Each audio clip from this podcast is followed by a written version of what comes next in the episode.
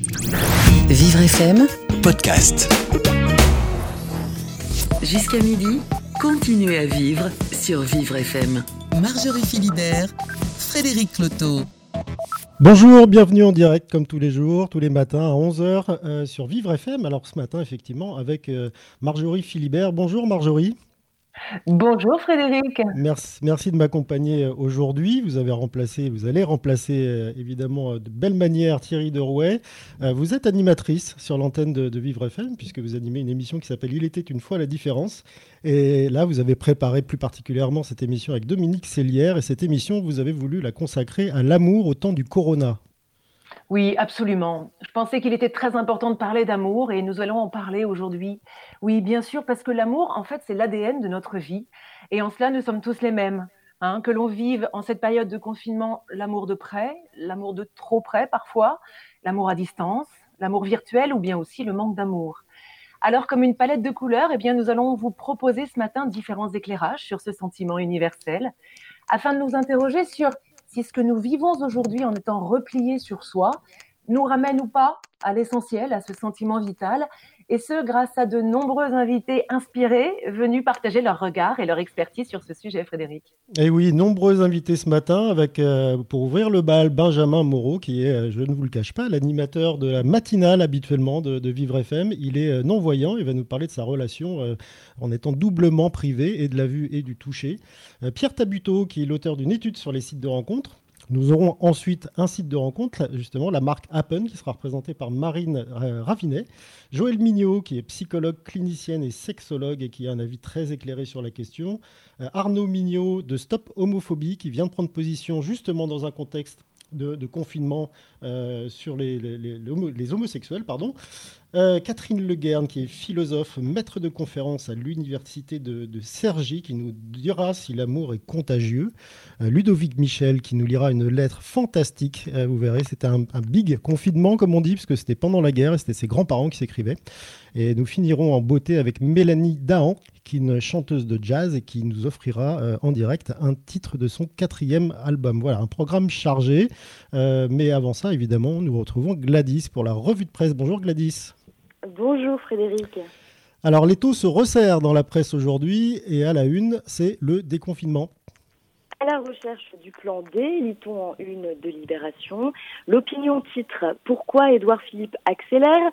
La Croix met en garde contre la périlleuse rentrée. La dépêche évoque une semaine décisive. Le Parisien se questionne sur une rentrée impossible. Le Figaro nous présente les coulisses de la bataille du 11 mai au travers d'une enquête menée par la rédaction. L'opération de déconfinement d'une complexité hors norme met l'exécutif sous pression comme jamais, peut-on-il Ceci explique cela. On apprend toujours dans les colonnes du Figaro que le conseil scientifique verrouille le retour à l'école.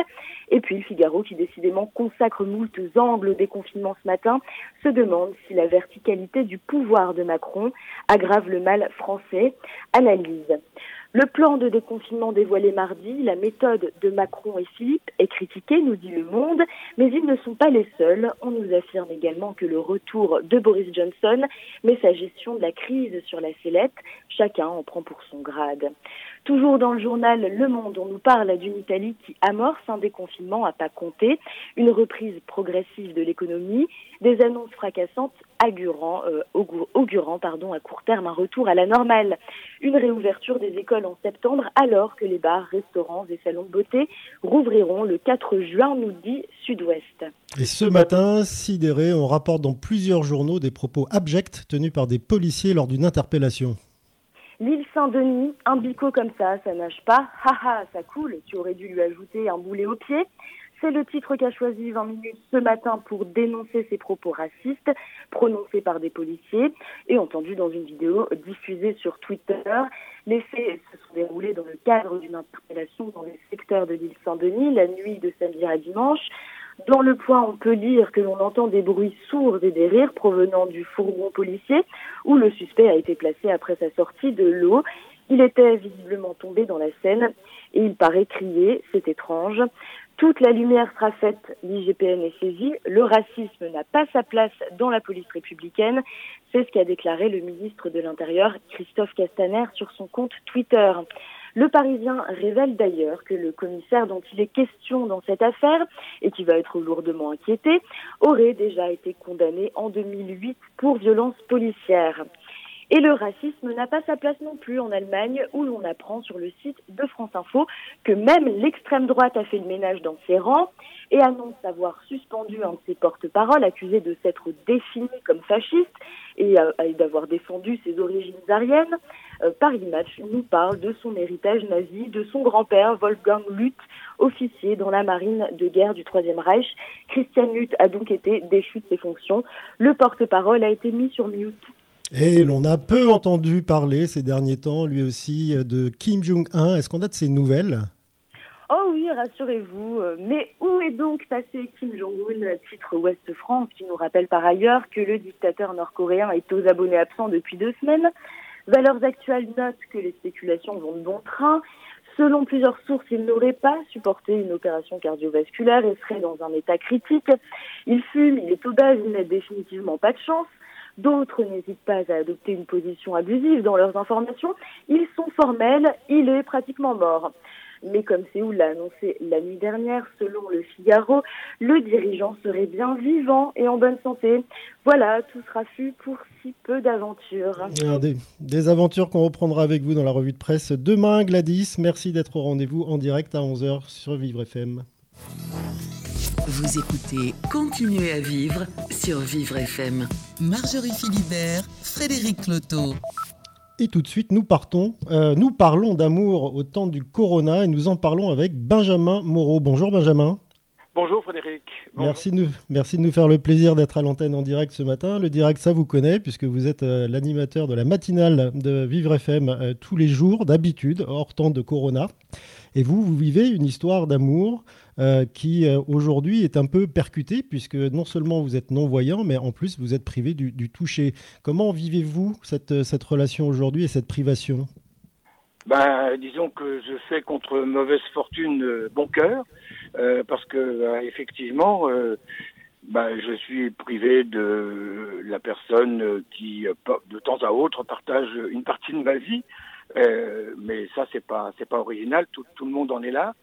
Et j'avoue que le, le, téléphone, c'est paradoxal parce que je, je, suis aveugle et donc, par conséquent, on pourrait penser qu'il suffit que simplement d'entendre une voix aimante ou aimée au téléphone pour que euh, pour que finalement euh, plus rien ne manque, eh ben c'est c'est pas aussi facile que ça. Le téléphone, même un haut-parleur, ça ne remplace pas euh, la personne aimée ou la personne à laquelle on, on pense amoureusement en direct quand on est en direct avec elle. Benjamin, c'est vrai que sur l'attestation obligatoire de déplacement, la mention aller voir son amoureuse n'apparaît pas malheureusement. Alors, euh, vous, ça fait maintenant un mois et demi hein, euh, que vous êtes confiné à distance avec euh, votre compagne. vous êtes également effectivement privé de la vue, donc pas d'appel vidéo comme le font certains couples à distance. Est-ce que votre relation a évolué au fil de ces semaines? Je suis pas sûr qu'elle ait évolué. Si, elle a évolué, je, dirais, elle a peut-être évolué temporairement en, en, en cela, c'est-à-dire que bah, je, je, encore une fois, je me répète, je fais contre mauvaise fortune bon cœur et je ne peux pas voir, enfin, je ne peux pas rencontrer la personne. Moi, quand je rencontre, je vois euh, forcément. Je ne peux pas euh, rencontrer la personne, donc euh, elle n'a pas évolué. Disons que elle est peut-être, euh, le mot est peut-être pas très beau, mais on va dire en stand-by. Benjamin Moreau, Benjamin Moreau, de quoi vous parlez-vous quand vous vous appelez? Oh, de, de, de choses de, de, de, la vie quotidienne. Après, il y a peut-être euh, des moments où euh, je, que, je ne vous ferai pas forcément partager. Parce que ça, ça n'appartient qu'à moi. C'est peut-être pas plus mal comme ça. On parle. Euh, mais c'est vrai qu'on parle essentiellement, oui, de, de, la, de la vie quotidienne, un petit peu du confinement, mais, mais pas plus que ça. on va parler éventuellement des programmes télé, parce qu'on a beau être aveugle, on partage aussi les, les programmes télé, surtout qu'il y en a de plus en plus en audio description. Euh, et puis on va oui, on va parler du quotidien de l'un de l'autre, euh, à savoir un petit peu ce que la personne, comment la personne a passé euh, sa, sa, journée, son après-midi, comment euh, ce qu'elle a pu manger. Enfin, c'est très quotidien. Hein. C'est vrai que on n'en est pas à, à, tenir des propos philosophiques.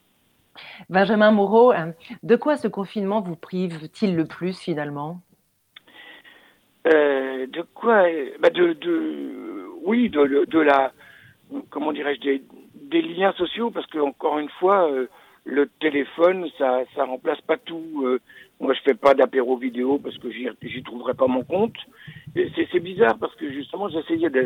Ça fait quelques jours que vous m'avez dit que vous m'appelleriez, et euh, je me disais mais qu'est-ce qui qu'est-ce qui manque et pourquoi est-ce que bien qu'étant aveugle, malgré tout, la la vidéo, la voix, même dans un haut-parleur, c'est pas la relation sociale, quoi. Il manque quelque chose, même si, même si je ne passe pas ma vie entière euh, ou les moments de ma vie que je partage avec les autres à les toucher, hein, euh, parce que je suis pas euh, plus tactile que ça.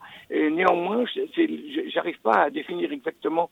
C'est leur présence vraiment qui me manque à, à mes côtés, quoi. Benjamin Moreau, est-ce que le 11 mai, vous allez vous précipiter dans les bras de votre dulciné?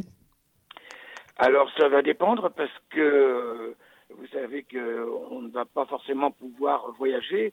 Or, euh, euh, ma compagne, enfin la personne qui partage euh, quelques pans de ma vie, euh, n'est pas n'est pas à Paris, n'est pas en Île-de-France. Alors, euh, on va voir comment on peut s'arranger. Effectivement, ça va pas être simple et on va pas le savoir tout de suite, je pense. Merci Benjamin Moreau d'avoir témoigné à l'antenne de Vivre FM en direct, une antenne que vous connaissez bien. Nous avons tout de suite Pierre Tabuteau, auteur d'une étude sur les sites de rencontres. Bonjour Pierre. Bonjour. Merci d'être en direct avec nous ce matin. Alors vous, euh, est-ce que vous avez, euh, vous avez fait une étude sur le, comportement des sites et la fréquentation et comment ça se passait sur ces sites de rencontres qui rassemblent énormément de monde? Et puis d'un seul coup, bah, on peut se parler, on peut se découvrir, mais on peut plus voir. Est-ce qu'il y a eu un impact sur les, sur les comportements des gens, des membres de ces sites? Alors effectivement, euh, mon rôle en fait, c'est d'évaluer via cette rencontre l'évolution de l'audience des sites de rencontres. Et ce qui s'est passé, c'est donc le 16 mars, c'est l'annonce du président de la République euh, du confinement national. Euh, et effectivement, il y a eu un coup d'arrêt massif sur l'audience des sites de rencontres. Euh, les, sites physiques du type Mythique, Adoptamac et, et autres ont perdu à peu près 45% de leur audience du jour au lendemain. Pierre Tabuteau, 45%, euh, c'est euh, effectivement considérable, mais votre étude euh, révèle quelque chose d'assez amusant, c'est que finalement les sites qui ont le moins souffert de ce confinement seraient les sites libertins. Comment est-ce que vous comprenez cela? Alors effectivement, c'était c'est étonnant de voir qu'en fait les sites Pierre Tabuteau? Oui, vous ah. m'entendez? Ah, vous êtes à nouveau à l'antenne. Vous pouvez nous expliquer comment, effectivement, les sites libertins sont ceux qui auraient le moins souffert de ce confinement? Alors, bien sûr, ils, ont euh, étonnamment euh, perdu seulement 20% d'audience, en fait, euh, beaucoup moins que les autres sites. alors, c'est assez surprenant. Ce qu'on peut se dire, et surtout que c'est des sites qui ont des très grosses audiences en France. Par exemple, si on prend le cas de, de Wide.fr, qui est le deuxième site en France en audience avec le plus d'audience, après Mythique, ben, en fait, on peut, on peut se dire que les gens qui étaient un petit peu accro au sexe, c'était les gens qui allaient sur ces sites de rencontres. Finalement, ils le sont probablement restés euh, dans leur addiction quelque part entre guillemets euh, pendant le confinement et du coup ils ont voulu un petit peu garder ces échanges-là euh, pendant le confinement. Et Pierre Tabuteau, est-ce que les sites eux-mêmes ont mis des choses en place, des systèmes d'information pour prévenir les gens que le mode de fonctionnement devait changer? Alors effectivement, ils ont essayé de communiquer plus, plus sur. Enfin, avant, c'était vraiment la rencontre proche de chez vous. C'était un peu le, l'argument marketing des principaux sites de rencontres, euh, voir la géolocalisation. Maintenant, on est plutôt dans euh, prendre le temps de se rencontrer, prendre le temps d'échanger. Euh, pourquoi pas faire une première discussion, des premiers échanges par webcam par la suite. voilà un petit peu l'évolution qui, qui marketing des sites de rencontres actuellement. Pierre Tabuteau, ce sont 33% des célibataires français qui sont inscrits sur un site de rencontre. Hein. Sur 8 millions de célibataires, euh, c'est énorme. Est-ce que vous pensez qu'après ces deux mois de confinement, eh bien, ces internautes amoureux vont se précipiter sur les sites ou alors au contraire, ils risquent de se ruer dans la vraie vie pour espérer trouver l'âme sœur? Alors, d'ores et déjà, ce, qui est intéressant, c'est qu'effectivement, il y a eu une très forte baisse de l'audience des sites de rencontre, et là, les gens, finalement, ils sont en train de, de, retourner euh, sur les sites de rencontre actuellement. Alors moi, je, différencie les sites euh, depuis qu'on accède depuis son ordinateur versus euh, les applications un peu de géolocalisation du type Tinder et Apple. Et déjà sur les sites euh, physiques, on voit un fort retour des gens sur les sites de rencontres parce que probablement ils s'ennuient. Et puis aussi, il y a un peu l'envie des gens célibataires de, revenir en couple. donc il y a déjà cette tendance forte qui est en train de revenir. voilà. Est-ce que vous pensez que ça va changer la nature des relations qui vont être recréées à l'issue de cette crise C'est une bonne question. je pense que les gens là prennent plus le temps de se rencontrer probablement, enfin de se, connaître autant pour moi. Euh, après, il y a un deuxième point, c'est qu'il y a probablement des gens aussi qui ont un peu bravé l'interdiction de confinement et des gens qui se sont rencontrés via de rencontre et qu'on sont un peu sans le dire hein, euh, autour d'eux. Euh, L'évolution des relations, je, je ne pense pas. Je pense qu'à terme, ça va revenir un peu sur ce qui était avant, avant le 16 mars. ça va se calmer et être comme avant. Euh, qu'est-ce qui vous a le plus étonné dans les chiffres que vous avez pu sortir de votre étude? Alors, euh, sur mon étude de stats euh, rencontre.fr, ce qui est intéressant, c'est que surtout les seniors. Euh, je pense que c'est de base la population qui peut-être se sentait un peu plus, euh, enfin pas plus touchée, mais qui était la plus sensible par rapport à cette notion de confinement et l'impact que ça peut avoir pour sa santé. Donc c'est eux qui ont le, des sites spécialisés pour les seniors en France. Hein. Je vais citer disonsdemain.fr, Nos belles années par exemple. Il y en a d'autres. Euh, et, eux, ils ont perdu 75% de leur audience sur la semaine qui a suivi l'annonce du confinement. Donc là, c'est en train de remonter. Euh, les seniors reviennent sur les sites de rencontre, mais c'est encore la catégorie qui est la plus impactée euh, par cette baisse de fréquentation. Merci Pierre Tabuteau euh, d'être venu nous expliquer en direct les, résultats et puis les tendances des sites de, rencontre. Nous avons en, en, ce moment en ligne Marine Ravinet. Bonjour Marine. Bonjour. Alors, je ne vais pas citer votre titre en anglais. Vous êtes globalement la directrice de la marque Appen, dont parlait euh, comment Pierre Tabuteau. Vous êtes l'un des, l'une des applis, l'un des sites de rencontres les plus importants euh, en France. Est-ce que vous confirmez les tendances qu'a indiqué euh, Pierre Tabuteau dans son étude déjà? Oui, tout à fait. Donc, je travaille pour Appen, qui est une application de rencontre française. et effectivement, on avait noté au moment des annonces gouvernementales une baisse des connexions euh, ce qui était facilement explicable parce que euh, les Français avaient des priorités plus importantes à ce moment-là que euh, la rencontre, à savoir où est-ce que je vais me confiner et, et s'organiser pour la nouvelle vie qui allait s'annoncer pour les mois à venir. Et après cette baisse, une fois l'état de choc passé, on a revu les connexions augmenter et surtout beaucoup plus d'activités dans l'application, c'est-à-dire que les gens s'écrivent plus longtemps, s'échangent plus longtemps et euh, ce qu'on peut comprendre parce que pour le moment, il faut être patient, se rencontrer en ligne avant de pouvoir euh, passer au réel. Marine Ravinet, vous confirmez donc que les utilisateurs de votre application géolocalisée Appen ont changé leurs habitudes de dating? Est-ce qu'on est passé d'une drague sans lendemain euh, à une rencontre sérieuse possible sur le long terme avec peut-être des critères qui ont évolué? Euh, oui, tout à fait. Il y a beaucoup de changements qu'on note avec cette situation euh, exceptionnelle. Euh, comme vous le disiez, Appen euh, fonctionne grâce à la géolocalisation, c'est-à-dire qu'Appen, ça permet de retrouver qui vous avez croisé. C'est un peu le fantasme universel qu'on connaît, d'avoir un coup de cœur sur quelqu'un et de vouloir le, le retrouver. Et euh, à, à, situation exceptionnelle, mesure exceptionnelle, on a agrandi le rayon qui peut aller jusqu'à 90 km autour de vous pour être sûr qu'il n'y ait aucun célibataire qui se retrouve sur le bord du chemin. Euh, parce que plus que jamais aujourd'hui, les applications, c'est un peu une fenêtre ouverte sur l'extérieur pour les célibataires pour continuer à rencontrer des gens. Euh, donc en termes de changement d'usage, euh, effectivement, ils écrivent beaucoup plus longtemps. Donc on voit que le retour de la plume euh, arrive, euh, ce qui est mmh. assez joli parce que les gens prennent plus le temps de se rencontrer, de se découvrir. Il y a un peu un retour du temps long et c'est vrai que même si la situation, on l'a subie, il y a parfois des jolies choses qui peuvent émerger de ça. Et effectivement, nos utilisateurs nous disent, les gens avec qui je parle en ce moment, c'est fort possible que euh, la connexion soit plus forte avec eux et dure plus longtemps, parce que pendant presque deux mois, on se sera parlé par écrit, on aura appris à se découvrir, et donc forcément, toutes les relations beaucoup plus euh, éphémères euh, sont moins d'actualité en ce moment. Et Marine Ravinet, même si vous avez étendu euh, la zone justement de, pêche, on va dire, à 90 km, euh, vous l'avez fait récemment, ça veut dire que pendant plusieurs semaines, euh, des utilisateurs Appen n'ont plus bougé, donc ils ne pouvaient plus avoir de contact comme quand ils allaient au travail à Paris ou ailleurs. Et puis là, ils se sont retrouvés en fait à ne voir que leurs voisins. Est-ce qu'il y a des histoires qui ont pu naître aussi de gens qui se, en fait, habitent les uns à côté des autres? Alors oui, on a eu des, des jolies histoires. Euh, des témoignages qu'on a reçus d'utilisateurs euh, qui, bah, en fait, effectivement, ont rencontré leurs voisins euh, sur Appen. Donc, c'est des histoires assez drôles parce que ils nous écrivent pour nous en parler et ils nous racontent qu'ils ont eu un crush, donc un, une connexion sur l'application avec leurs voisins et, et que c'est très drôle parce qu'ils s'étaient jamais croisés avant. Donc peut-être parce qu'ils n'avaient pas les, les, mêmes horaires. Euh, et en ce moment, grâce au confinement, ils se sont euh, rencontrés sur l'application. Donc après, l'histoire ne dit pas effectivement s'ils ont respecté les règles du confinement et on le souhaite, et que pour le moment, ils restent par écrit. Mais euh, en tout cas, c'est des belles histoires et, et on se dit en, en, en, plaisantant que si jamais la relation dure, l'emménagement sera forcément plus facile.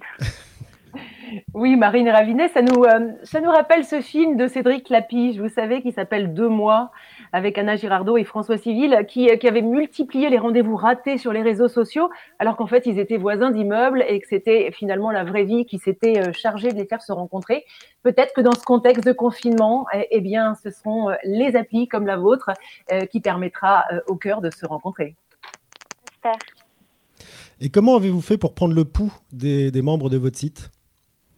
Euh, eh bien, on a différentes façons de le faire. Euh, on peut faire des sondages dans l'application qui nous permettent de sonder notre base sur euh, ce qu'ils veulent, ce qu'ils attendent.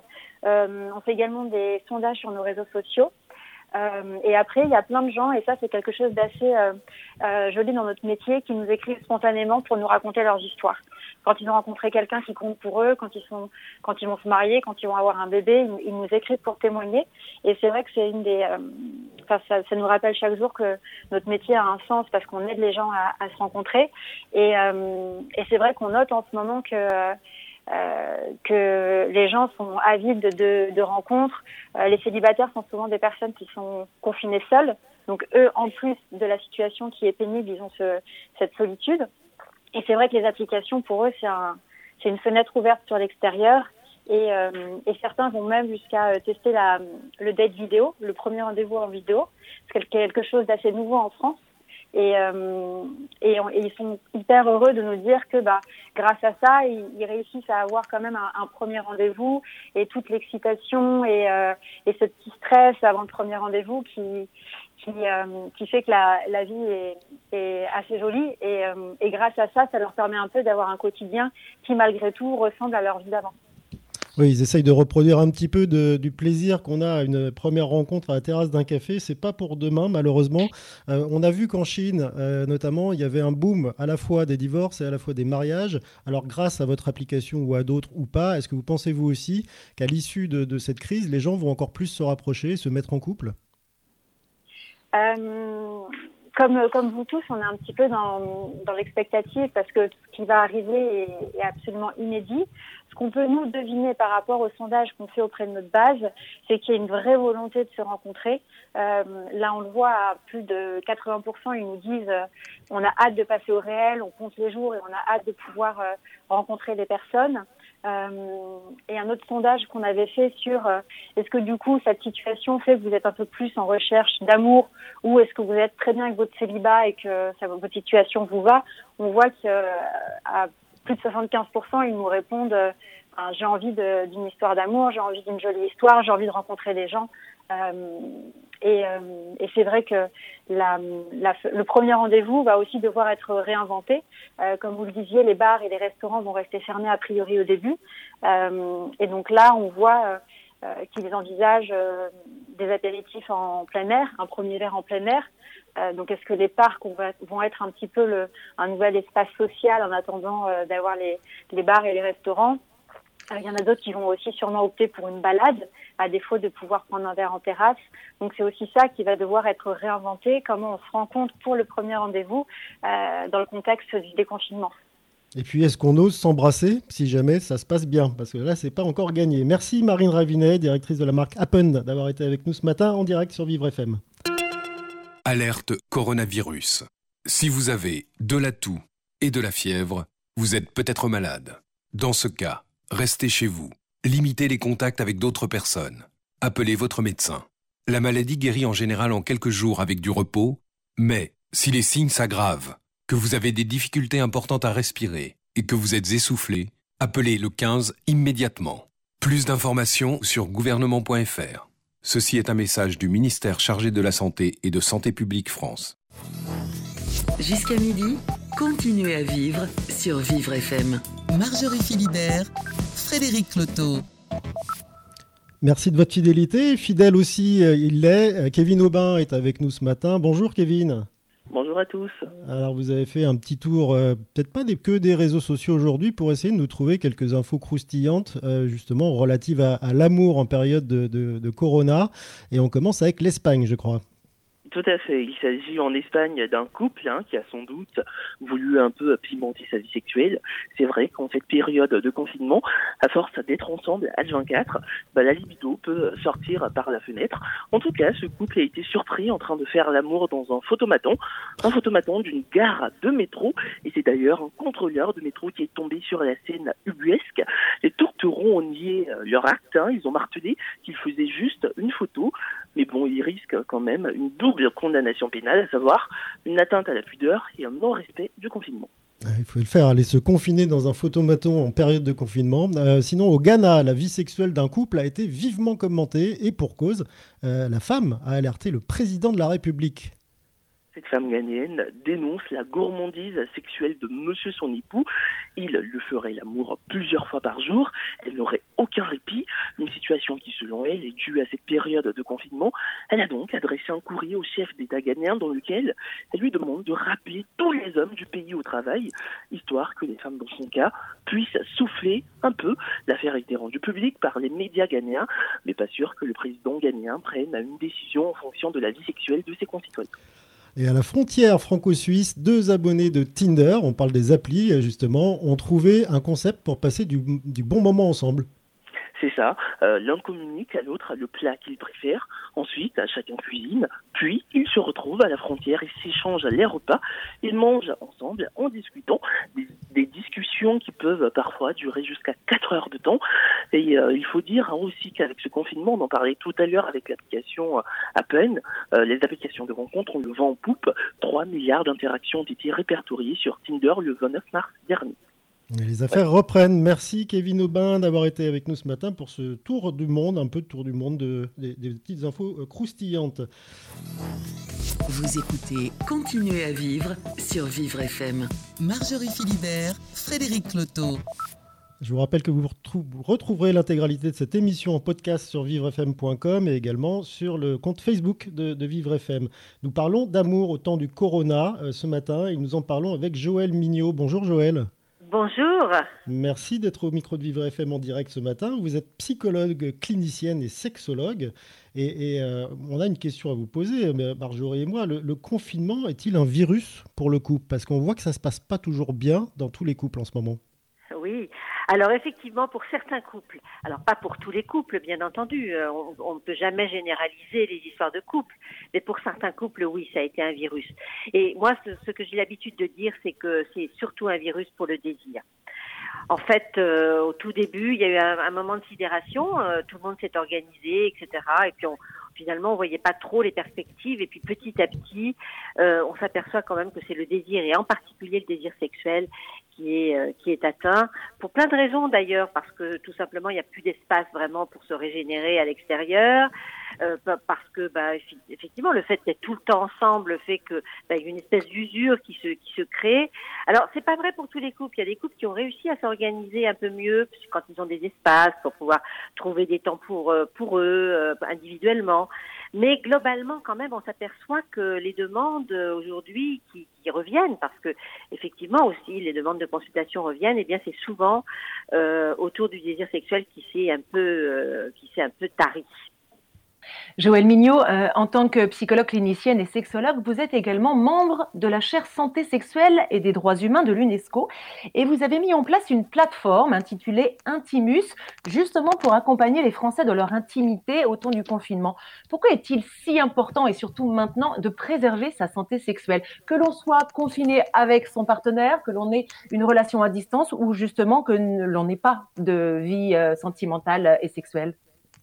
Alors, préserver sa santé sexuelle, c'est de toute façon, euh, en temps de confinement et hors temps de confinement, extrêmement important.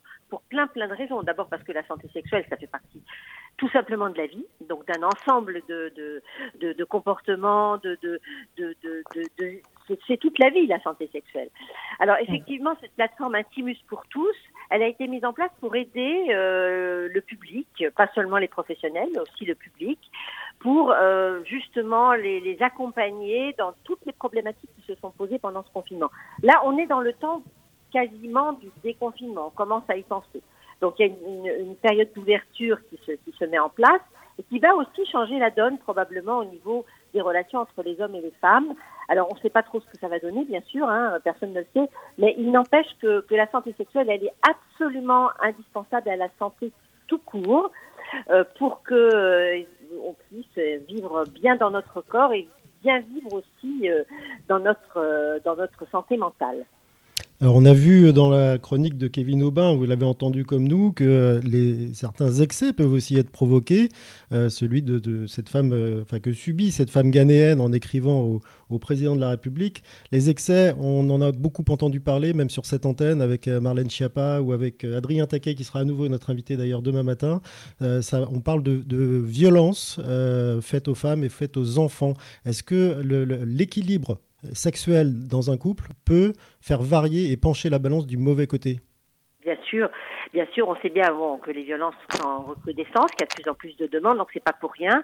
Ça veut dire que le confinement ben, a, surajouté encore à la tension, à la tension qui pouvait déjà exister auparavant, évidemment, mais le, fait d'être confiné et surtout le, les aspects anxiogènes aussi du virus ont certainement, pour certaines personnes, et en particulier certains hommes qui déjà étaient dans, dans, dans un processus violent, euh, surajouté à leur, à leur anxiété et donc surajouté aussi aux actes violents. Donc ça, c'est vraiment un, un, vrai, vrai problème. Puis le fait d'être tout simplement euh, aussi pour les femmes confinées ne pouvant Joël pas... Mignot, la liaison. Allô? Non, la liaison est bonne. Je pense que Marjorie a un petit, un petit souci. On vous écoute, Joël Mignot. Ah, voilà. Oui, le fait aussi d'être enfermé, c'est vrai que c'est pas rien, on sait tous, hein, puisqu'on l'a tous vécu. Donc le, fait d'être enfermé euh, provoque euh, euh, tout, un, tout un processus psychique et aussi parfois des frustrations corporelles qui peuvent être... Par exemple, la question du refus peut, peut être extrêmement mal vécue, plus mal vécue encore en temps de confinement. Ça, on le sait. Donc voilà, et le refus, bah, c'est souvent, euh, c'est d'abord le droit euh, spécifique des femmes hein, de pouvoir refuser, euh, de ne pas accepter la contrainte, mais le refus, ça peut être aussi insupportable pour le partenaire. Dans un temps où justement, il n'y a, a, pas vraiment plus de, de moyens de pouvoir euh, euh, penser à autre chose, se dégager de, de l'attention, etc. Donc on, on sait bien que les violences sont très très liées au fait euh, très lié à, à, souvent à, à, cette contrainte que les femmes ne veulent plus accepter aussi, ce qui est parfaitement, euh, bien sûr, euh, euh normal. Hein, ça, c'est tout à fait. Donc c'est vrai que les violences, elles sont très très liées à cela en fait. Et puis, euh, et puis peut-être aussi tout simplement que ces hommes ne peuvent plus vraiment avoir accès aussi à d'autres sexualités, ce qui est possible. Et donc le fait d'être confiné comme ça et d'être enfermé, la femme devient un objet encore plus objectivé qu'avant. Est-ce qu'à contrario, vous pensez, Joël Mignot, que des couples qui n'allaient pas forcément bien avant le confinement vont apprendre à se redécouvrir et du coup se souder à nouveau? Alors pour certains, oui, ça, dépend vraiment de la qualité de la communication. Ça dépend d'abord de la qualité du couple auparavant aussi, des piliers qui, qui, qui fondaient le couple, parce que finalement, c'est vrai que les couples s'interrogent pas forcément toujours, sauf ceux qui consultent, mais euh, sur leur euh, sur leur mode de fonctionnement. Donc ça a été aussi un moment pour les couples de se, de se reposer la question de la pérennité de leur couple. Et pour certains, eh bien, en se posant la question, ils se sont rendus compte qu'il y avait des choses importantes, des choses qui, qui finalement les liaient plus qu'ils ne le pensaient, et ils ont fait l'effort de pouvoir vivre ce confinement le mieux possible, et donc ça, ça a rétabli une forme de communication. Et puis pour d'autres, bah, c'est tout à fait l'inverse. Il y a une prise de conscience que le couple est dans l'usure, ou alors pas forcément évidemment dans, dans, les, dans les violences, mais euh, ça peut être simplement l'usure du couple et, et, et, le fait que le désir est parti, par exemple, tout simplement, ça peut être ça. Hein. Donc euh, on est dans des degrés, bien entendu, hein, suivant euh, la nature du couple, suivant l'âge du couple, euh, rien n'est, c'est absolument pas euh, pareil pour tous les couples, bien entendu. Mais, mais certains couples, effectivement, ont trouvé des solutions pour pouvoir euh, euh, renouer une communication qui était peut-être un petit peu bon prise par euh, l'Asie euh, trépidante qui était avant le confinement. Joël Mignot, évoquons maintenant la situation des couples séparés qui ont décidé de se confiner ensemble pour leurs enfants, pour leur éviter les dangers des allers-retours de la garde partagée notamment. Quels sont selon vous les risques, mais aussi peut-être les bienfaits de cette recomposition temporaire? Alors, ça, c'est là vous interrogez la partie presque amicale du couple fraternel, c'est-à-dire que ce sont des couples qui étaient séparés parce qu'ils avaient décidé pour des raisons euh, ou affectives ou sexuelles de, de, de partir euh, euh, dans une autre vie.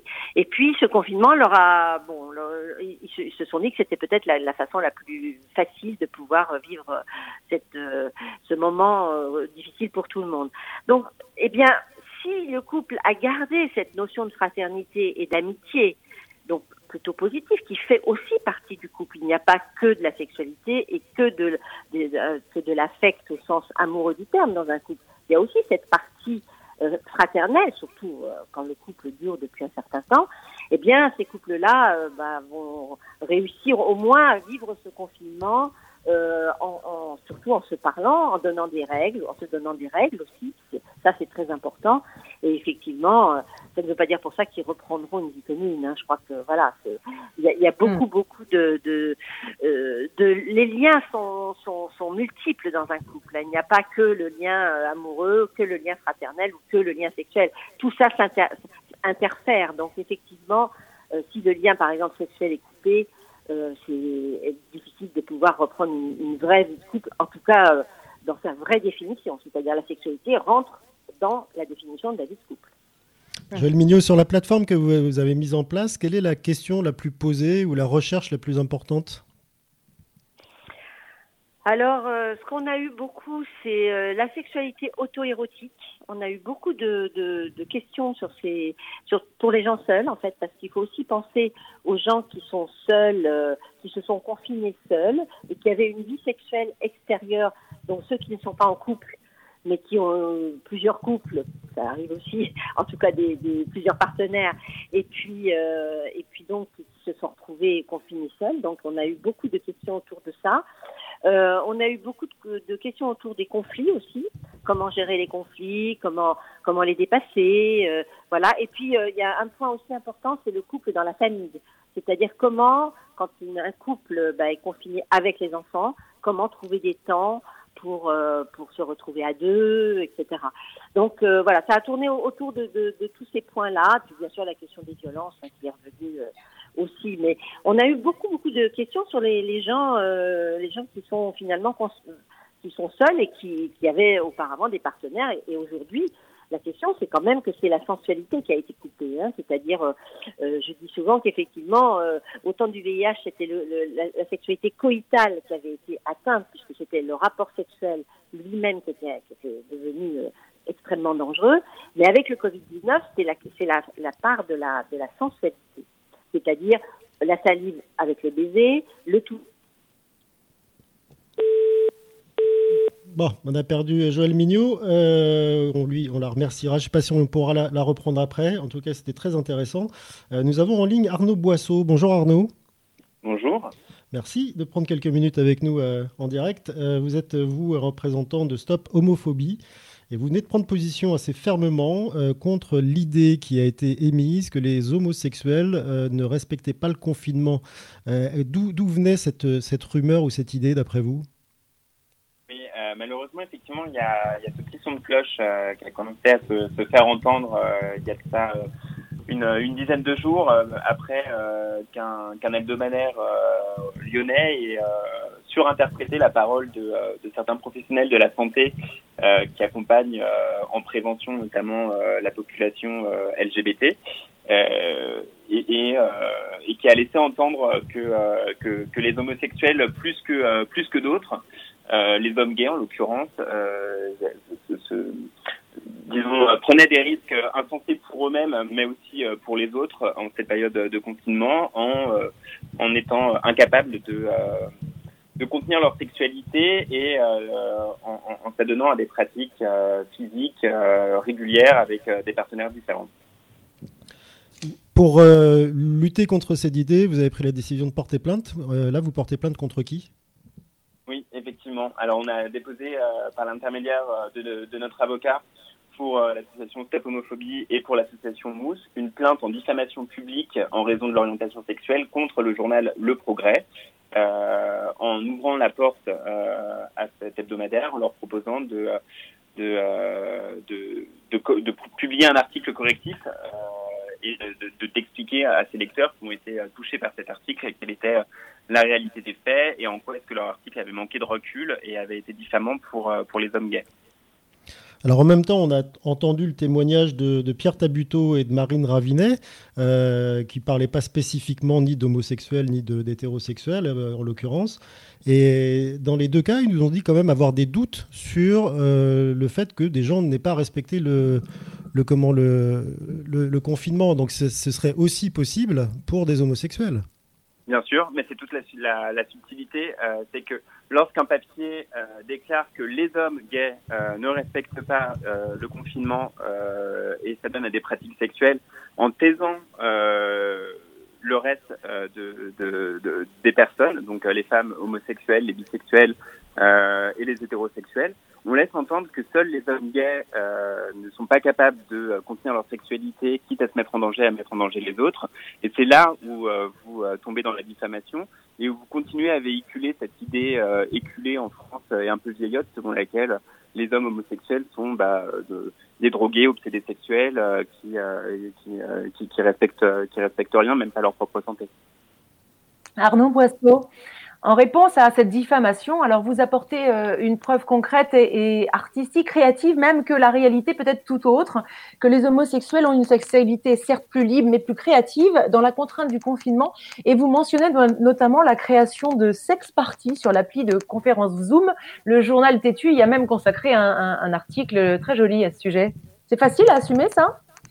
Oui, c'est complètement facile à assumer parce que ça prend... Euh, ça prend le contre-pied de ces euh, de ces idées euh, ces idées reçues, l'espèce de carcan dans lequel on veut enfermer euh, la communauté homosexuelle. Moi, je suis très content que que que d'abord le confinement permette aux gens créatifs de continuer à entretenir leur sexualité, leur rapport aux autres, et de le faire notamment en utilisant des des outils qui sont mis à notre disposition à notre époque pour pour le faire à distance trouve ça très sain que, euh, que les gens puissent euh, avoir euh, des rapports des rapports sexuels à distance et qu'ils le fassent en se protégeant en se protégeant de tout risque de contamination Covid-19 parce que finalement ils restent chez eux.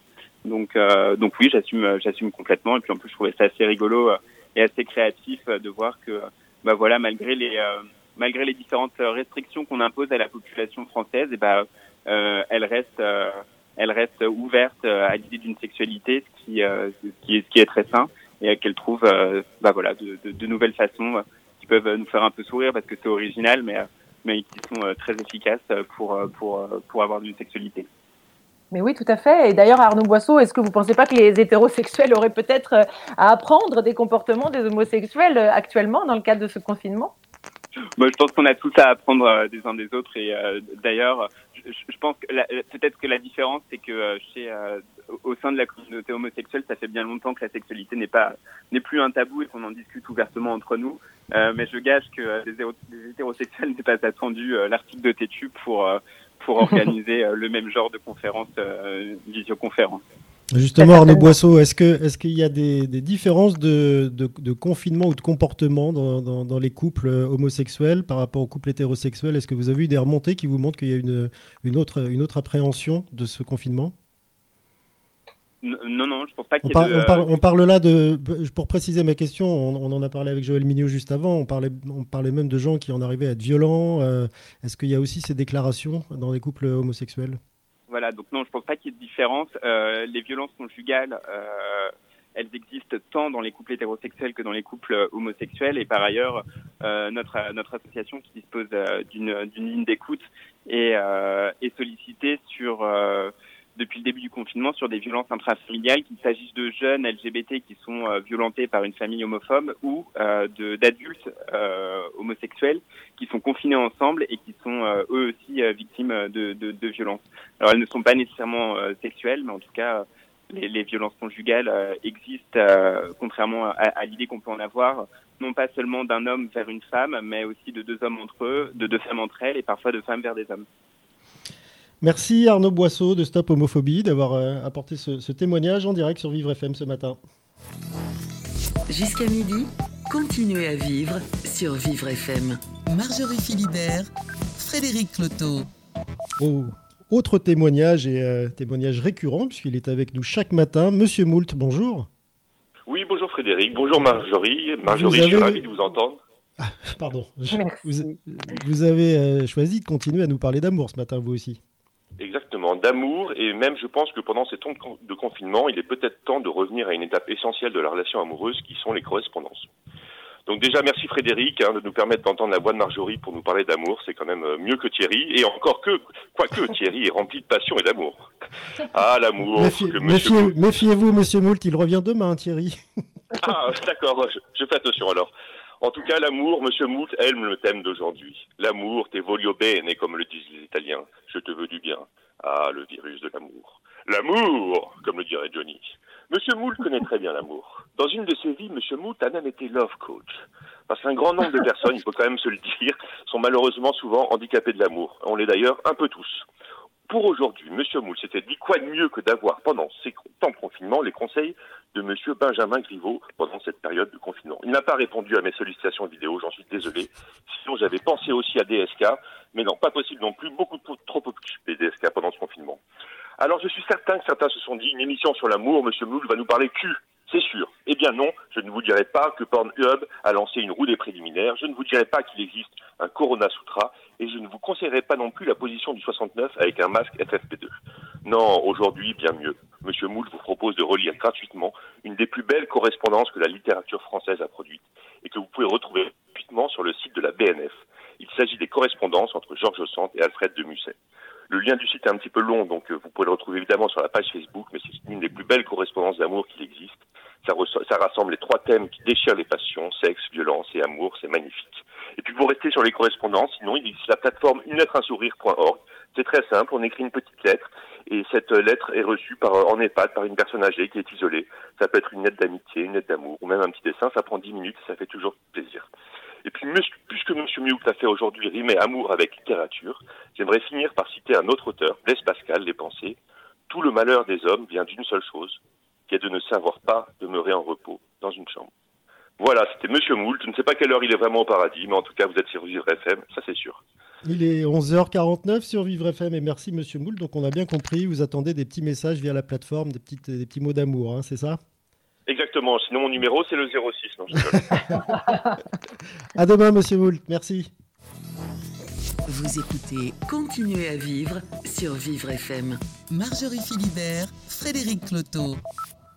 Alors, les conseils de Monsieur Moult ainsi que euh, toutes, ces, toutes ces interviews, toute cette émission euh, sont à retrouver en podcast sur euh, vivrefm.com et puis également sur la page Facebook de Vivre FM. On parle d'amour au temps du Corona ce matin et on en parle maintenant avec Catherine Leguerne qui est philosophe, maître de conférence à l'Université de Cergy-Pontoise. Bonjour.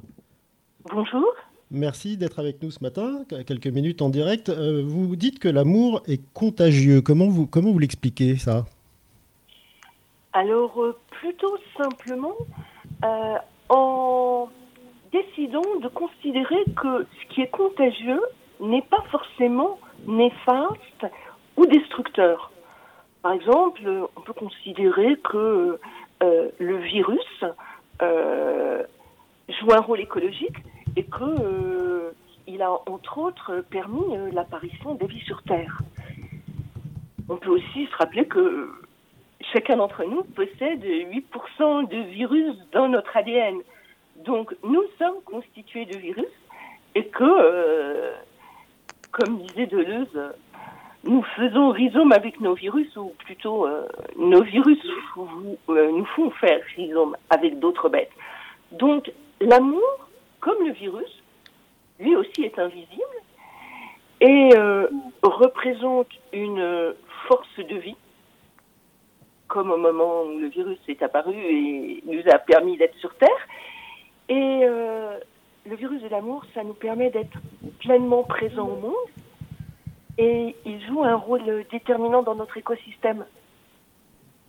Donc, euh, la propriété la plus remarquable, me semble-t-il, de l'amour, c'est d'être contagieux parce que euh, il se répand Et, il répond un- transfert de force, une, comment dirais-je, une vigueur euh, d'un individu à l'autre, une sorte d'onde qui peut, de proche en proche, toucher jusqu'à l'humanité entière. Et euh, la contagion de l'amour s'explique donc euh, comment je veux par la nature même de l'amour qui est une puissance et non pas, comme on le croit euh, si aisément, euh, une émotion ou un sentiment. Euh, Catherine Leguerne, selon vous, quel est selon vous ce chemin à suivre pour justement nous aider à, mieux, aimer Parce qu'il y a l'amour filial, il y a l'amour familial, l'amour religieux, l'amour de la vie, vous venez de l'évoquer. Mais comment faire pour finalement, à travers ce, prisme de l'amour, grandir en humanité hein, dans le contexte de ce confinement qui, je le rappelle, pour chacun, rend tous les sentiments de plus en plus euh, difficiles? Je pense que pour pouvoir euh, grandir en humanité, il y a une question préalable à se poser, c'est qu'est-ce qui compte vraiment pour chacun d'entre nous? Qu'est-ce qui compte pour moi vraiment? Et faire euh, attention que euh, les mots que nous utilisons pour répondre à cette question ont vraiment toute leur importance parce que la langue, c'est la première habitation de notre monde émotionnel. On n'a pas qu'une habitation appelée appartement ou maison. Et moi, j'y répondrais en disant que euh, il est grand temps d'arrêter d'avoir peur et d'oser l'amour. Choisir l'amour comme valeur première et arrêter d'en avoir peur, en sorte euh, lutter euh, contre la peste émotionnelle, comme disait William Reich. Et surtout, hausser la qualité émotionnelle et relationnelle pour réussir une alliance dont on parle peu souvent, c'est-à-dire une alliance positive de la liberté et de la reliance. Je suis relié à l'autre, aux autres, aux vivants, et plus je suis relié, plus je suis libre. Nous sommes interdépendants, et ça, une bonne nouvelle, et que pour mener une vie bonne, eh bien, euh, nous ne pouvons pas faire l'économie de penser notre rapport aux autres et de nous inscrire dans des relations. euh, enfin, Aristote en parlait déjà dans l'éthique Nicomaque, hein, c'est une philosophie de l'action. Voilà. Mais, donc, Catherine, Le- Leguerne, euh, dans cette période où, euh, quand on croise quelqu'un, on s'écarte au lieu de se rapprocher, on en a peur, vous parlez de peur, mais on a peur aujourd'hui que celui qu'on croise euh, soit porteur du virus et nous contamine. Comment on fait pour garder cet esprit d'amour dont vous parlez? Bien, je crois, chers messieurs, qu'on choisit ce que j'appelle la contagion positive, c'est-à-dire faire le choix des roches, c'est-à-dire des forces de l'amour, de, la communion, euh, contre, euh, bah, contre les forces euh, opposées de Thanatos, de la mort et de la destruction. Rappelons-nous quand même qu'on peut faire beaucoup avec la haine, mais on peut faire encore plus avec l'amour. Et donc, peut-être que l'urgence aujourd'hui, c'est de répondre à la question que nous pose Patrick Vivresse, philosophe altermondialiste formidable, qui est de savoir comment se lancer dans la stratégie du, la stratégie érotique mondiale. Alors nous allons nous poser la question et tenter d'y répondre. Merci Catherine Leguerne d'avoir été avec nous. Je rappelle que vous êtes philosophe et maître de conférences à l'université de Cergy. Tout de suite, nous avons un exemple euh, d'amour euh, qui est partagé avec nous par Ludovic Michel. Bonjour. Bonjour Frédéric. Bonjour. Merci d'être à l'antenne avec, euh, avec euh, Marjorie et moi ce matin. Euh, alors, il y a une vraie histoire d'amour dans un contexte qui était aussi particulier. Vous allez nous la raconter. C'est celle de vos grands-parents. Oui, bah effectivement, euh, mon, mes grands-parents, mon, mon grand-père mobilisé durant la durant la guerre et, et qui euh, postait sur la fameuse ligne Maginot, bah, fut capturé, euh, prisonnier et, envoyé dans dans un stalag en, en Allemagne où il resta là pendant cinq ans. Et voilà, donc une, effectivement euh, une période euh, une période folle, une période qu'on qu'on ne peut évidemment pas euh, euh, comparer à, à ce que l'on vit euh, aujourd'hui. Euh, Peut-être l'infime parcelle de, de souffrance, de, de, manque de liberté, mais, mais, mais leur abîme à, eux fut, fut incommensurable. Alors Ludovic Michel, euh, euh, vous nous avez proposé justement la lecture d'une des lettres que votre grand-père a écrites à votre grand-mère pendant ces cinq ans de séparation, peut-être pour illustrer de façon euh, voilà poétique et historique la relation amoureuse que vous vivez aujourd'hui à distance avec votre compagne. Est-ce que vous pouvez effectivement nous lire cette lettre qui date donc du 14 mai 1944 Eh bien, avec plaisir, Marjorie. Donc effectivement, le, le 14 mai 1944. Ma chère petite femme, je t'écris comme chaque dimanche et je te mets une carte avec une petite fleur pour le souvenir de notre dernière rencontre que nous avons eue il y a bientôt quatre ans. Comme ça passe. Et je pense que bientôt ce ne sera plus qu'un triste cauchemar et que ce sera la bonne et belle joie d'être à nouveau réunis comme nous l'étions avant tout cela dans notre petit ménage. Il ferait bon aller se promener dans le bois tous les trois, comme on y allait dans les temps jadis. Espérons que ces jours heureux reviennent bientôt. Pour la nourriture, je n'ai pas à me plaindre. Pour le moment, j'ai ce qu'il me faut chez mes paysans au travail. J'ai assez à manger. Garde les biscuits. Mets-moi juste un petit peu de pain d'épices dans le prochain colis. Et pour le fromage, il me manque un tout petit. Et ce n'est pas la peine que tu te prives de pain pour m'envoyer des biscuits qui restent au fond de l'armoire. Content d'avoir reçu de l'ail, car je n'avais plus rien pour cuisiner le dimanche. Merci à ta mère pour le lard. Cet après-midi, je vais encore faire un petit repas à la française avec mes camarades, comme tous les dimanches. Nous sommes trois à faire notre cuisine ensemble. Nous nous accordons bien, surtout pour notre petit ventre. Ça nous rappelle un peu les bonnes choses du pays et un avant-goût de ce qui nous attend en rentrant. Tant qu'on a pour faire, profitons-en. Je me demande si vous faites toujours un repas du dimanche.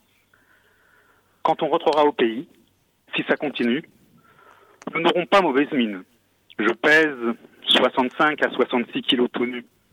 Tu vois, je suis plus gras qu'avant la guerre. Est-ce que c'est toi qui me prenais ma graisse? Je vois que notre petit Poco aime bien aller à l'école. Mets-moi une page d'écriture, que je me rende compte de ses progrès. Le cahier qu'il est en train de faire, ne me l'envoie pas maintenant. Il ne m'arrivera peut-être pas. Tu sais, la poste ne marche guère pas bien. Enfin, je te quitte, en pensant très fort à toi et à notre coco. Je vous embrasse tendrement, ton Pierre qui t'aime. Hmm, magnifique lettre, magnifique témoignage de l'amour euh, entre vos grands-parents qui euh, donc se sont entretenus euh, de façon épistolaire pendant cinq ans. Alors vous avez, Ludovic Michel, tenu à conserver toutes ces lettres. Qu'est-ce que l'histoire amoureuse de ces grands-parents, quel héritage finalement avez-vous gardé et apporté à l'éclairage de votre propre histoire? Bien, c'est justement euh, surtout euh, euh, à, donc à la demande de, témoignages que, que, vous avez fait pour pour cette émission que, que m'est revenue bah, toute cette correspondance. On, en parlait pas plus tard que Noël dernier avec eh ben avec mon oncle, le fameux petit coco Jean-Paul et, sa femme Henriette, et nous parlions justement de cette correspondance incroyable. Et, voilà. Et, encore une fois sans comparaison aucune, mais mais vivre euh, bah, l'absence, euh, la solitude, le manque et, et l'éloignement. Voilà, m'a, remis m'a remis un peu dans, dans, dans, cette époque, dans cette période euh, qui a dû être terrible. Mais ce qui est incroyable dans, dans cette lettre simple, c'est que c'est qu'on sent, euh, bah, voilà, on sent ce lien euh, de, dont parlait euh, euh, la philosophe avant, et, et, ce lien incroyable de l'amour. Et, et ils, ils, se sont, ils se sont envoyés des lettres chaque semaine, tous les dimanches pendant cinq ans. Il y a plus donc de 400, 500 lettres. Tous les dimanches, euh, mon grand-père écrivait à ma grand-mère. Et voilà, donc euh, ce, ce, que, ce que je vis actuellement, dans, encore une fois, dans, dans, dans ce manque de l'autre, euh, voilà, lui, il ne savait pas, il ne savait pas quand il allait la revoir, et même s'il allait pouvoir la revoir un jour, c'est un témoignage poignant. Et puis aussi, on constate qu'en écrivant des lettres, ça, ça entretient une certaine qualité de cœur et de noblesse dans la manière de s'exprimer. Et puis on, constate, on constate aussi, Ludovic Michel, que l'échelle de temps n'est pas du tout la même. Nous, on est privé pendant quelques semaines, là, c'était plusieurs années. Et puis il y a un autre, euh, un autre paramètre qui m'a marqué dans cette lettre, c'est euh, l'orientation sur l'alimentation, parce qu'à à ce moment-là, c'était vraiment crucial, alors qu'aujourd'hui, on va considérer, on va dire qu'une grande majorité de la population ne souffre pas de, ce mal-là. Donc, quelque part, euh, l'idée, c'est de se dire qu'on n'a peut-être pas trop à se plaindre là. Non, effectivement, on n'a on a, on a pas trop à se plaindre. Et puis, euh, bon, bah, comme, comme tout le monde le dit, c'est vrai que à, à, cette époque, on, le, l'acte de résistance était, était, de sortir euh, dans la rue pour combattre l'ennemi. Aujourd'hui, le, le, plus bel acte de résistance et de courage, c'est de, de, rester tranquillement à la maison pour, sauver des vies. Euh, mais effectivement, le, rapport à, la nourriture euh, était, effectivement quelque chose de crucial. Bon, mon, grand-père euh, avait cette chance d'être sous-officier, donc euh, c'était un prisonnier de guerre. Il était assez bien traité. Voilà, et là il travaillait dans une ferme, il était un peu nourri, mais bon, il, alternait en fait les moments de, camp. Donc il allait où, il, où, il, vivait avec tous les camarades. Il y a dans un camp le Stalag 12A où il y avait plus de, de 20 000 prisonniers. Donc il alternait il alternait ce, ce, euh, ce temps entre le, le, le, camp et effectivement la, la ferme où, où, il travaillait, où il était plus ou moins bien traité, mais, mais il est resté toujours très pudique, il n'en parlait jamais dans, dans, sa famille. Et finalement, toute l'histoire que de, de, notre famille que l'on que l'on peut avoir aujourd'hui, ben, le témoin direct, c'est ces seules lettres qui, qui, nous restent, puisque effectivement, entre eux, il, il n'en parle, il n'en parlait jamais. Il n'a jamais parlé de, de, de, de, cette de cette de cette époque. Je crois qu'il voulait pas euh, faire de peine à ma à ma grand-mère, il voulait pas se plaindre, mais je crois que c'était aussi un camp très très difficile. Ludovic Michel, vous, euh, cette lettre, pour conclure, vous, votre grand-père mentionne euh, son fils, donc Coco, qui, je crois, est votre oncle. Ont-ils eu d'autres enfants? Euh, Est-ce que la famille s'est agrandie et a perduré? Eh bien oui, donc euh, effectivement, Jean-Paul, mon oncle, qui est né lui en 1938, donc il a à peine connu quand il est parti, euh, euh, quand mon grand-père était prisonnier en, en, juillet 40 pour revenir le, le 26 mars 1945. Eh bien après, effectivement, bah, ça a été mon papa, c'est-à-dire que mon papa est le, est le, est le papa de l'amour, le, fils, l'enfant de, l'amour, des retrouvailles. Et j'allais dire aussi comme maman, puisque mon, grand-père maternel, lui également, a été fait prisonnier en Allemagne, et, ma maman est également le ce fruit de, des retrouvailles euh, à la, sortie de la guerre. Donc l'amour a continué pendant toutes ces années et il a continué après. Merci Ludovic Michel pour ce témoignage en direct sur Vivre FM ce matin. Jusqu'à midi, continuez à vivre sur Vivre FM. Marjorie Philibert, Frédéric Cloteau.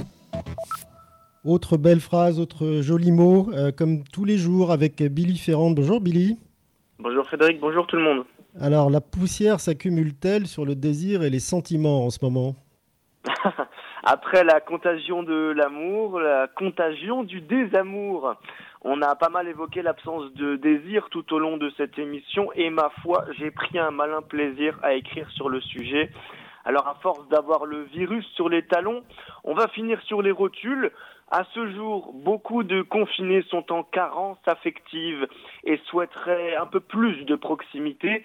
Par la fenêtre, on peut en surprendre, se traîner chez eux comme des vieillards libidineux à envier la complicité des amoureux. Pourtant, beaucoup d'entre eux ne le sont plus, faute à une crise qui ne fait pas forcément bon ménage dans le cocon sentimental. En ce moment, le cœur a ses raisons que la maison ignore. La séduction est en perte de vitesse, mais ne vous offusquez pas, messieurs, car je vous comprends, quelle que soit la beauté de votre compagne. Malgré le joli galbe de ses cuisses, l'ampleur de ses hanches, et ses seins opulents dans lesquels vous aimez enfuir votre visage comme un enfant, le charme n'opère plus.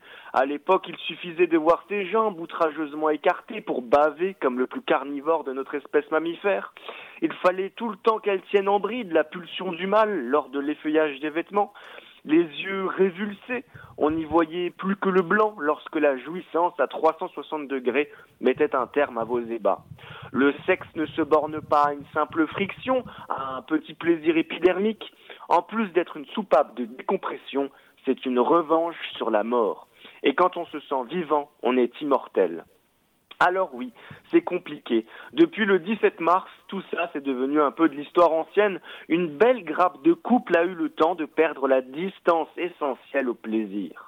Au point même que l'acte sexuel, pour certains, en est devenu une corvée et que les hommes ont recours à ce que Casanova appelait le remède de l'écolier, autant dire la masturbation. Ah, que c'est beau l'amour, l'amour avec un grand A. Aujourd'hui, il est aussi minuscule qu'une microscopique chure de mouche. Qu'elle paraît loin, cette époque où nous étions des fleurs pollinisées par Aphrodite. Désormais, beaucoup de couples sont rentrés en zone de turbulence en traversant les frontières du désamour. Et il faut dire que l'atterrissage s'est révélé brutal. Alors cette question, comment lubrifier la situation lorsque l'excitation s'est anesthésiée? Pour se consoler de cette nostalgie, il m'est venu une idée. Je crois que la chanson d'amour qui convient le mieux à ce confinement est la fabuleuse comme d'habitude, à croire que Claude François l'a chanté de manière prémonitoire. Vous vous souvenez? Je me lève et je te bouscule, tu ne te réveilles pas comme d'habitude. Enfin, je vais pas me mettre à chanter au risque de vous faire saigner de l'oreille. Quoi qu'il en soit, si vous n'arrivez plus à faire naître la moindre petite étincelle, que la flamme de votre passion dévorante courbe les chines sous la tempête du Covid, vous pouvez toujours tenter de mettre cette chanson pour raviver des souvenirs, voire peut-être des sensations enfouies, et les sentiments se retrouveront peut-être un peu, retrouveront un peu d'éclat, et vous, peut-être un peu de joie. Et le cœur a ses raisons que la maison ignore. C'est du Billy Ferrand tout craché. Vous revenez demain en direct pour un instant suspendu. Euh, Billy Ferrand, merci euh, d'avoir été ce matin avec nous pour parler d'amour sur l'antenne de Vivre FM. Vous écoutez Continuez à vivre sur Vivre FM. Marjorie Philibert, Frédéric Cloteau. Alors, il a commencé à chanter, Billy, hein. donc on va continuer, mais cette fois-ci, ça va être avec une vraie voix, avec Mélanie Dahan. Bonjour Mélanie. Bonjour. Merci d'être avec nous et de vouloir faire un petit cadeau euh, aux auditeurs et puis aussi à nous hein, par la même occasion, puisqu'on va vous écouter. Vous êtes chanteuse de jazz. Vous avez sorti en janvier dernier votre quatrième album et là, vous avez envie de nous offrir un morceau euh, qui parle aussi d'amour. Tout à fait. Euh, j'ai sorti mon quatrième album fin janvier. Ça s'intitule Le chant des possibles et dedans, il y a beaucoup de poèmes mis en musique par Jérémy Ababou, qui est le pianiste-compositeur avec qui je travaille. Et j'avais envie de vous chanter L'escapade des saisons, qui est un poème d'André Chédid. Euh, André Chédid qui aurait eu 100 ans cette année. Euh, voilà, mis en musique par Jérémy Ababou, et qui parle de l'amour euh, éternel, l'amour infini, tout au long d'une vie, tout au long des saisons qui passent, en dépit de la vieillesse et, et du temps qui nous marque. Voilà. Mélanie Dahan, votre album s'appelle Le chant des possibles. On est vraiment ravis euh, du cadeau que vous nous faites de nous offrir le vôtre, votre chant. Avant de vous écouter, pourquoi avez-vous spécifiquement choisi ce thème euh, de l'amour et, du temps qui dans chez Did, capable des saisons? Eh bien, justement, parce que ça, parle d'amour éternel et euh, ça illustre assez bien, je pense, ce, dont on parle aujourd'hui, cet amour qui perdure en dépit de tout ce qui se passe. Euh, de tout ce qu'on traverse. Et euh, c'est une belle leçon d'amour, en fait. Euh, donc, je vous laisse découvrir les, le poème et vous verrez. voilà, vous, vous, jugerez par vous-même, effectivement, que, que, que l'amour peut durer, malgré tout. Nous vous écoutons. Alors, je lance une petite bande instrumentale derrière et je vais chanter à travers le téléphone. C'est une grande première pour moi. Donc, on va voir si, si le résultat est, est correct. J'y vais.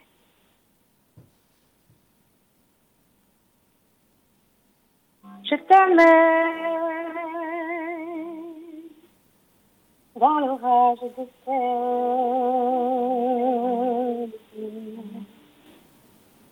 Je t'aime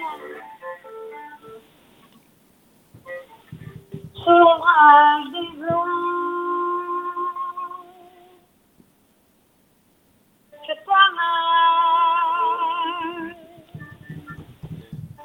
jardin de l'eau. Je t'aime au rythme des joies.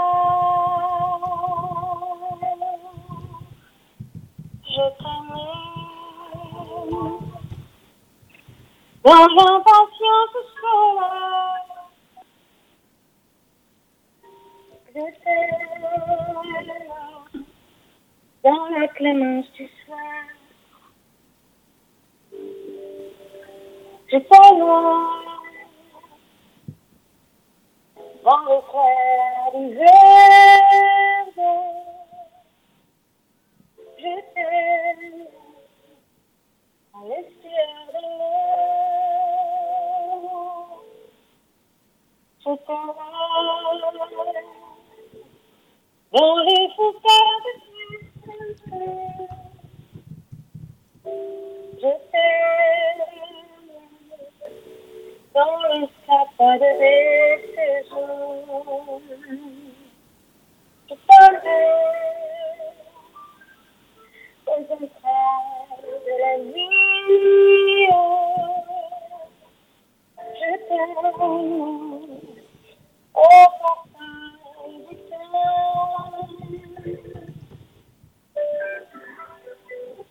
Et voilà un petit extrait. Merci. Que vous avez bien merci. entendu. Alors évidemment non, le son n'était pas parfait, vous l'imaginez bien, mais justement, j'allais vous demander comment on pourrait faire soit pour diffuser ce titre à l'antenne, soit pour inviter les, euh, les gens qui nous écoutent à, à- à le retrouver là tout de suite après, euh, peut-être sur une plateforme, ou je ne sais pas comment fonctionnez-vous pour ça? Alors, euh, l'album est sur toutes les plateformes de téléchargement, streaming digitaux, euh, voilà, les plateformes digitales. Euh, et puis il est en, en vente aussi, je, le vends, euh, puisque les magasins sont fermés, je le vends à distance.